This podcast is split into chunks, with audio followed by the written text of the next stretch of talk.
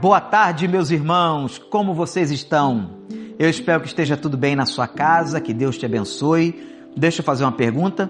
Você já fez sua devocional hoje? Já leu a palavra de Deus? Já orou? Se você não fez, você tem tempo esse período, esse momento de pandemia que nós estamos vivendo é um tempo muito importante para fazermos uma reeducação disciplinar na nossa devocional. Que você possa estar buscando mais ao Senhor, clamando ao Senhor e aprendendo todos os dias a ter um momento na presença de Deus. Nós estamos, gente, trabalhando os provérbios, a relação dos provérbios com a saúde humana. E hoje eu quero trabalhar Provérbios 16, verso 24. Olha o que diz a palavra de Deus. Provérbios é um livro maravilhoso. Salomão escreve este livro, Homem da Sabedoria. As palavras agradáveis são como um favo de mel, são doces para a alma e trazem cura para os ossos. Que coisa impressionante.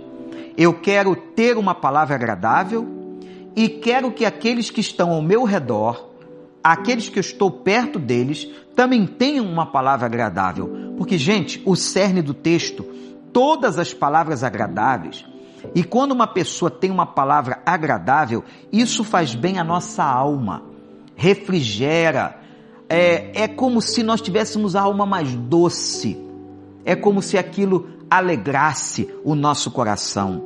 Palavras agradáveis que você possa tê-las e que você peça a Deus que aqueles que cheguem, cheguem perto de você também possam ter palavras agradáveis.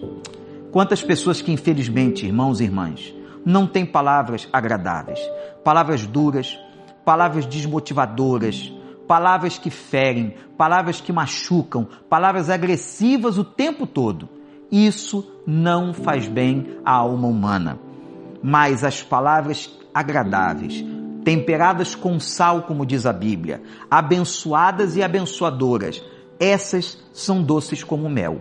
E eu quero que você peça a Deus juntamente comigo, que você e eu tenhamos isso, mas que aqueles que nos cercam também o tenham. Mas o versículo ainda diz assim: são doces para a alma e trazem cura para os ossos. Coisa maravilhosa, como diz meu amigo Diego da comunicação aqui do Recreio.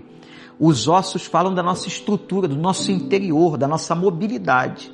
Quando o texto diz que isso cura os ossos, isso traz a gente as curas mais profundas e que nos faz sermos pessoas mais móveis, mais articuladas e melhores uns para os outros. É assim que nós devemos ser.